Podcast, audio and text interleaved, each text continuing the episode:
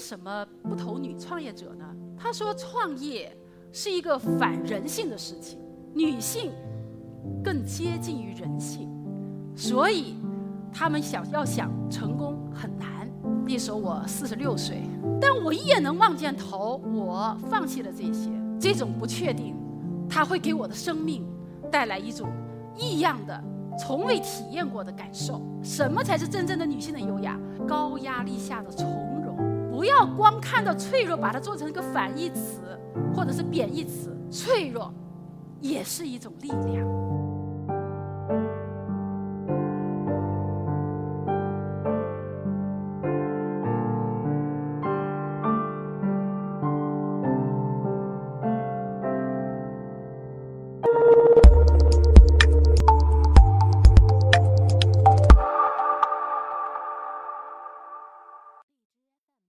我是伊克 Talks 讲者，我叫陈李，非常高兴今天有机会能跟大家在一起来分享一个话题，就是如何打破女性创业者的天花板。那么在这个正式的分享之前呢，我想请大家来看几张照片，然后再看几组数据。我想。这几张照片对于大家来说并不陌生吧？尤其是对于我们关注女性创业这样的一个有这样的关注的人来说，中间的这位是董明珠，成功的企业家，她脸上洋溢的是强悍和果敢；右边的是现在特别火的摩拜单车的创始人。胡伟，你看见他，就仿佛看见了我们邻家的小妹，她脸上洋溢的是开朗和阳光。再看我右边这一张，是我们投资界的大咖，今日资本的创始人徐新，也是我的好朋友。他投资了京东和三只松鼠等等。我想这两个品牌大家一定知道，可能其他都不一定知道。不管他们每个人的照片上、外表给我们传递的是什么样的一个信息，但是共同的是，在他们的骨子里都是一种特别的坚定和执着。他们都是我们创业者的榜样。时下有一个词特别的流行。叫做他经济。什么是他经济呀？就是围绕着女性她的理财呀、她的消费呀而形成的特有的一种经济圈和经济现象。有一份资料，有一个数字，挺惊人的，说整个中国的购买力百分之七十都掌握在。女性的手中，因为本身女性就是一个，就叫什么剁手党是吧？就是有极高的消费的欲望。是不是我们这些女性就只会花钱呢？并不是这样，她们不仅仅能花钱，更重要的是，她们还能创造财富，还会对社会有所贡献。中国的女性。不管是大到整个的经济和政治，小到我们的今天的话题创业，它所占的这个比例啊，都是不可小视的。尤其有一个数字，我当时一看我都吓一跳：创业者从百分之三到百分之七十，有这么多吗？后来我专门看了一份马云的一份关于新零售的一个报告，我明白了。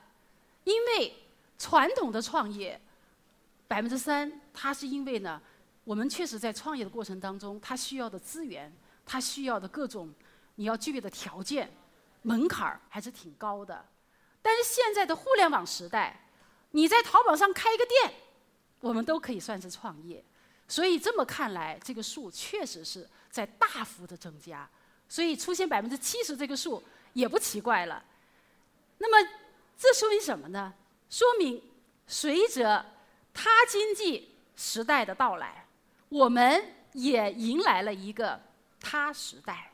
大家说到女性创业的时候，脑子里面会出现一个字：难。为什么难？因为我们要越过三座大山。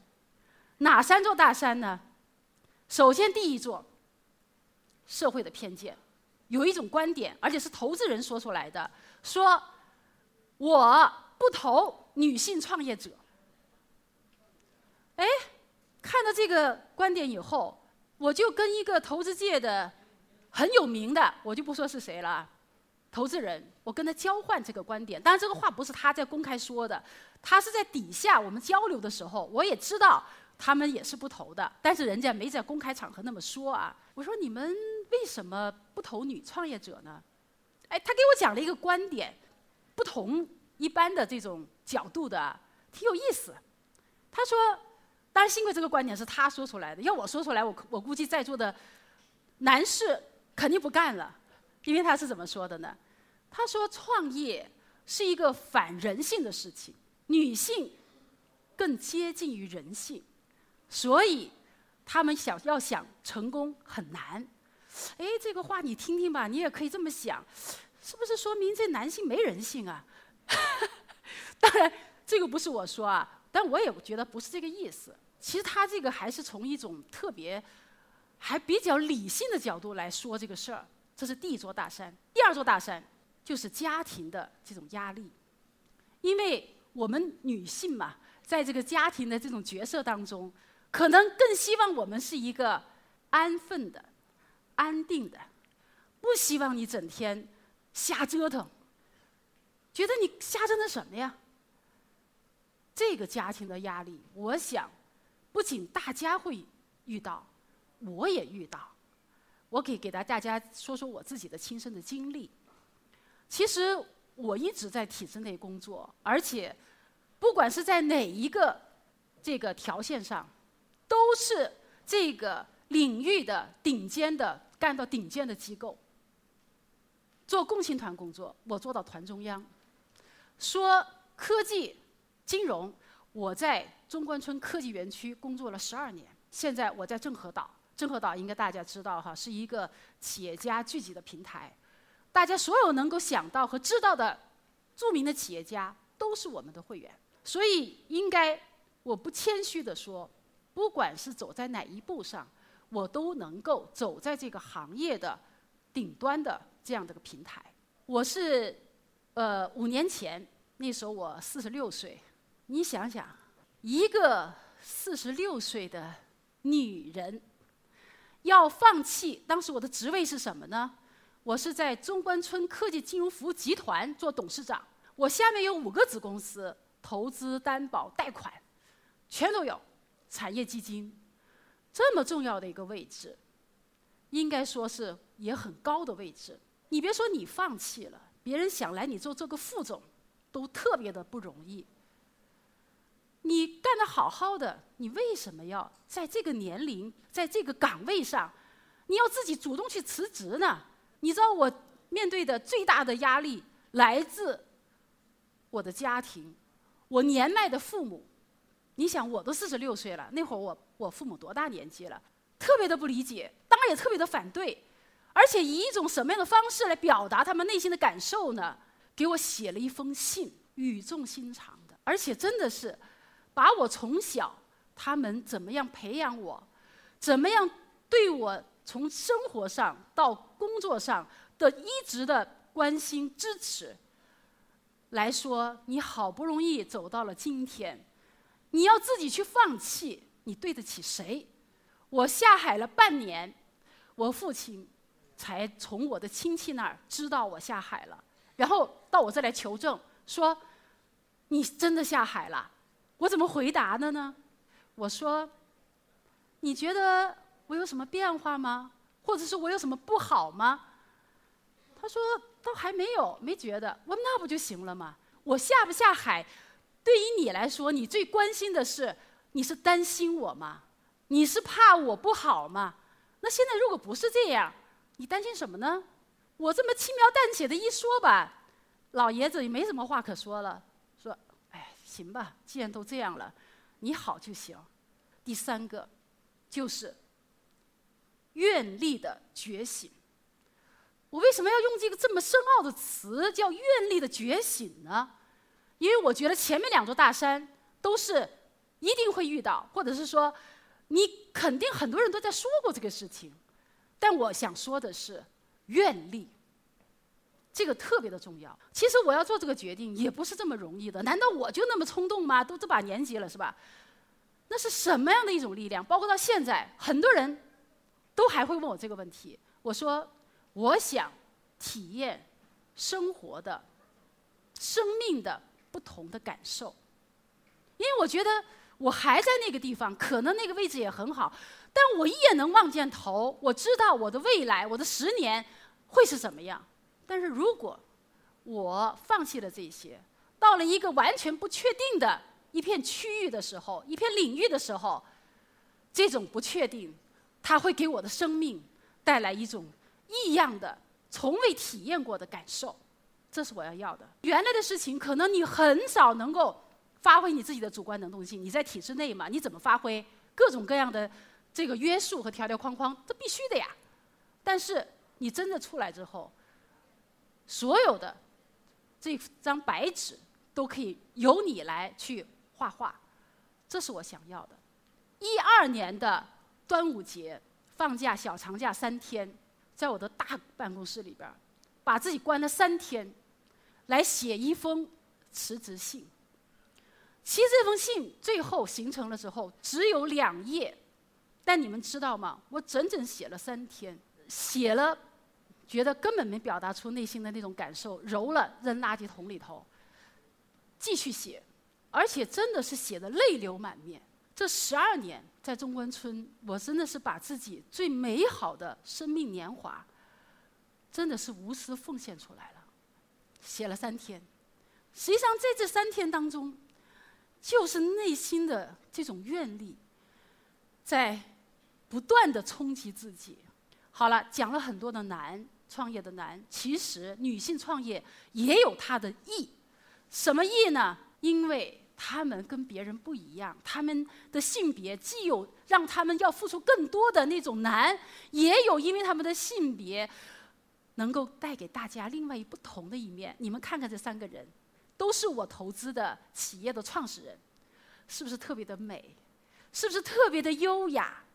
是不是特别的像明星一般？我用了一句话，我说：“女性的优雅是怎么体现的？什么才是真正的女性的优雅？高压力下的从容。你只有做到了高压力下的从容，你才是优雅的。”我还写了几个专关键词，这些都是我认为女性的她的特质，她的跟男性不同的特质，她更加敏锐。他更执着，他很细腻，他很坚韧，很专注，他很有魅力。其实，大家为什么觉得女性创业难，或者说女性做事成功不容易？因为给大家一个概念，女性很脆弱。但我想告诉大家，不要光看到脆弱，把它做成一个反义词或者是贬义词。脆弱也是一种力量。为什么这么说？因为男性，大家对他的要求要求他多少坚强，甚至他流个眼泪都说你是个男子汉，你不能流眼泪。从小就这么教育。女性没关系啊，想哭就哭，想笑就笑，人本来就脆弱嘛。哎，这方面倒是什么呢？我觉得说明这个社会对我们女性有了更多的宽容，我们可以在这个宽容当中更加从容，更加张弛。有度，有了更大的空间，但关键是什么？我们想哭的时候，我们可以哭，但是我们擦干了眼泪，我们还是要坚强，这才是女性。所以我觉得这个是我们的性别的这个优势。我说，脆弱也是一种强大的力量。另外，别人也问我说：“哎，你投资对投男性创业者和女性创业者有什么区别？”我说没区别，我从来不看性别，我只看这个人值不值得我投，他的事儿有没有价值，我只看这个，其他的我不管他是男是女。当然，有时候也很奇怪哈，这个结果吧，你看我投的这些女性创业者，一个个的真的是美如花儿但是你不要看着她们这美如花，每个人背后都有一个特别，真的是那种让人有时候你都感觉到心疼的故事，或者是说他特别不一样的，不管是这个创业的过程，它也许是反人性的，但是终究它要回归人性，而且最后只有你对人性的把握。真的把握得住，你才会获得最后的成功。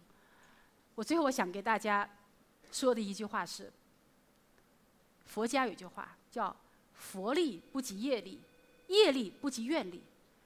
我特别希望我们在座的每一位，用我们自己心中那股强大的愿愿力，来绽放我们生命的光彩，做最好的自己，迎接属于我们的。春暖花开，谢谢。